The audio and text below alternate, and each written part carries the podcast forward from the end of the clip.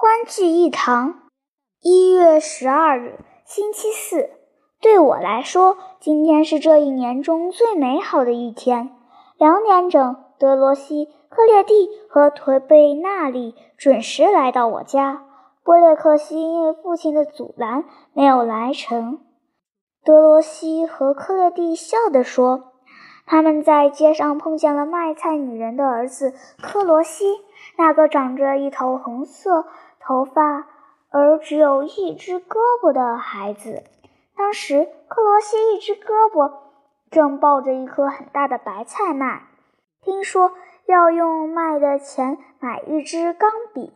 克罗西的父亲最近从美国来信说，知道全家人。”天天都很想念他，他不久就要回来了，所以克罗西今天显得格外高兴。的确，我们十分快活地度过了两个钟头。德罗西和克列蒂是班里最快活的两个孩子，我父亲也十分喜爱他们。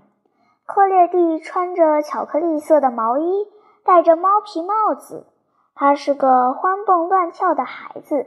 像着了魔似的忙忙碌碌，马不停蹄地东奔西跑。他今天一清早已扛了半车子木柴，然而他还是像一匹小马驹似的在我家跳来跳去，什么东西都想看一看，说起话来滔滔不绝，又像小松鼠那样灵巧敏捷。他走进厨房，问厨师买十公。斤柴要付多少钱？并说他父亲的十公斤柴卖四十五个铜币。他总是不厌其烦地提到他的父亲，谈到父亲作为温博尔托亲王宅下的四十九团的一名战士，曾参加过库斯托扎战役。别看他是在柴堆上出生和长大的，却富有教养。正如我父亲说的那样，他天生文雅，心灵高尚。德罗西也给我们带来了欢乐。他像老师一样熟悉地理。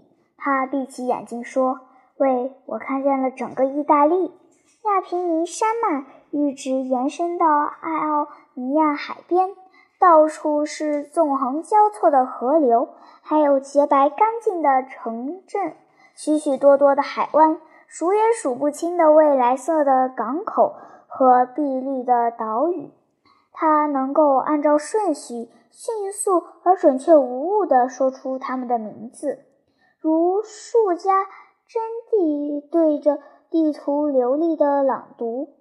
他昂首挺胸，满头金色的全发，闭着眼睛，穿着深蓝色镀金纽扣的衣服。如同一尊精美的雕像伫立在那里，我们用羡慕的眼神端详着这位英俊少年。仅在一个钟头里，他就牢牢地记住了为后天的维托利奥国王葬礼纪念日而要朗诵的将近三页的稿子。娜丽也惊奇而又钦佩地打量着德罗西，激动得不停地。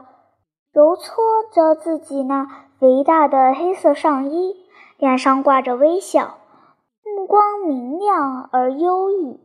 这次聚会使我欢乐极了，在我的脑海和心中留下了像火星一样熠熠发光的东西。